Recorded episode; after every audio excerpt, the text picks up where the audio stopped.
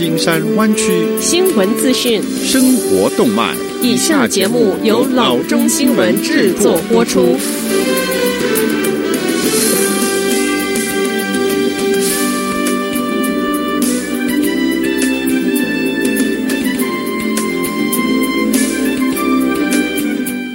各位听众，大家好，欢迎来到老中广播电台的节目，我是君君。我们首先来关注今天的旧金山湾区地方消息。San Francisco 的 Cliff House 俯瞰太平洋和 Ocean Beach，提供餐饮服务长达一百五十七年。即便如此，它也抵挡不住疫情的冲击。Cliff House 上周日下午宣布暂时关闭，并从周一开始也暂停外卖的服务。面对这种前所未有的情况所带来的经济压力，我们的结论是：最好的做法是保留我们剩余的资源，以确保未来的经营继续下去。这一家历史悠久的餐厅上周日在 Facebook 页面上宣布，这不是一个容易的决定。公告称，外卖的服务也将在附近 Lookout Cafe 结束，至少暂时是如此。上周日的 Facebook 声明指出，Cliff House 的餐厅相当的宽敞，是可以确保食客之间有足够的社交距离，这使得餐厅在 COVID-19 期间处于独特的位置。但根据应对 COVID-19 疫情的州健康令，内部就餐是完全不允许的。下则消息。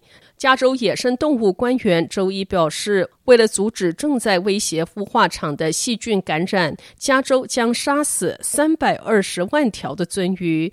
这种用于水稻休闲捕鱼的鳟鱼分布在 Sierra 东部 Owens Valley 两个孵化场和洛杉矶东北部 Mojave Desert Victorville 市一个孵化场。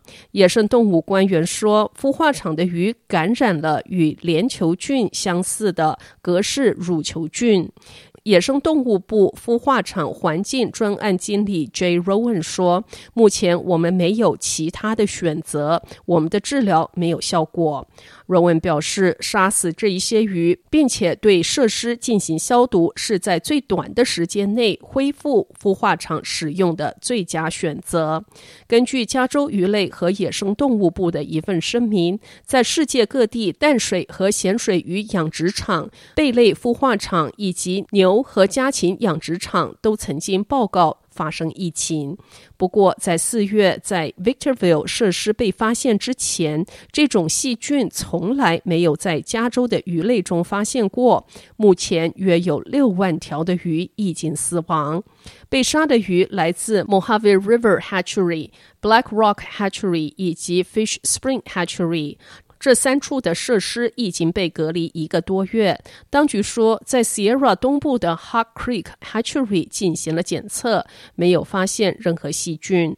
Rowan 表示，鲨鱼会在这一周开始，并且可能持续四周之长。他另外表示，目前还不清楚鱼是如何被感染的，但这种细菌的菌株与在华盛顿州 Columbia River 发现的菌株相符。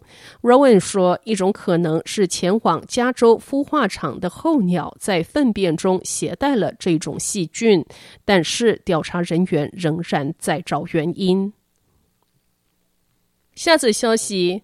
作为全美发展最快速的机场之一的 Mineta San Jose 国际机场，除了需求量大增，更因为位于城市中心而抢手，因此它与周遭地区的联系交通方式变成了该机场创新发展的目标之一，而且越新越有前瞻性的越好。BTA 与 San Jose、Cupertino 和 Santa Clara 三个城市向企业征求主要链接 San Jose 国际机场、Diridon 车站和沿 Stevens Creek 许多目的地的创新交通方案后约一年，终于有了一些评估成果。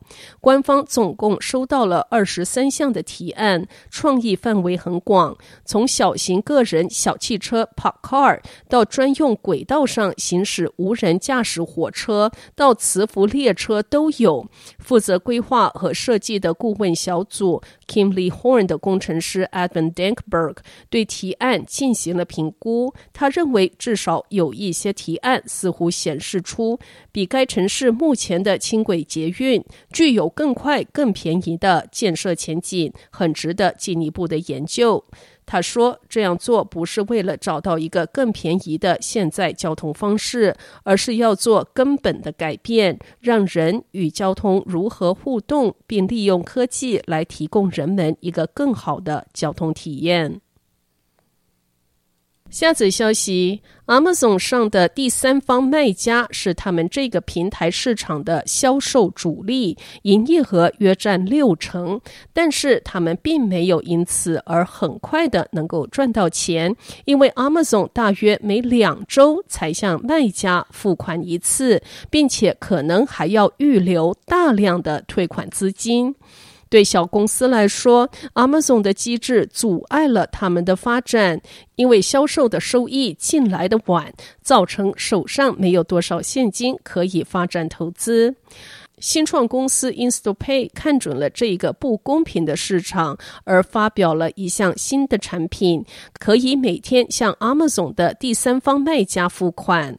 这项新的服务是提供五到八成销售额的资金，并收取百分之一到百分之二的销售额当做资金来源。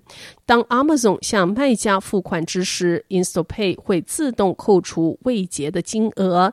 这样的机制可以让小公司提早拿到大部分销售的收益，有了现金就可以投资或者是购买更多的库存。Instapay 首席营运长 Sam Boker 在一份声明中说：“由于全球都在关门防疫，人们增加了线上购物的机会，越来越多的公司蜂拥到 Amazon 和其他的电商平台进行线上销售。我们推出的这一项新服务，目的是在为企业提供与市场同步发展的机会，而不会是延迟两周。”好的，以上就是生活资讯。我们接下来关注一下天气概况。今天晚上湾区各地最低的气温是五十六度到五十七度之间，明天最高的气温是六十五度到八十四度之间。好的，以上就是生活资讯以及天气概况。新闻来源来自 triple w dot news for chinese dot com 老中新闻网。好的，我们休息一下，马上回到节目来。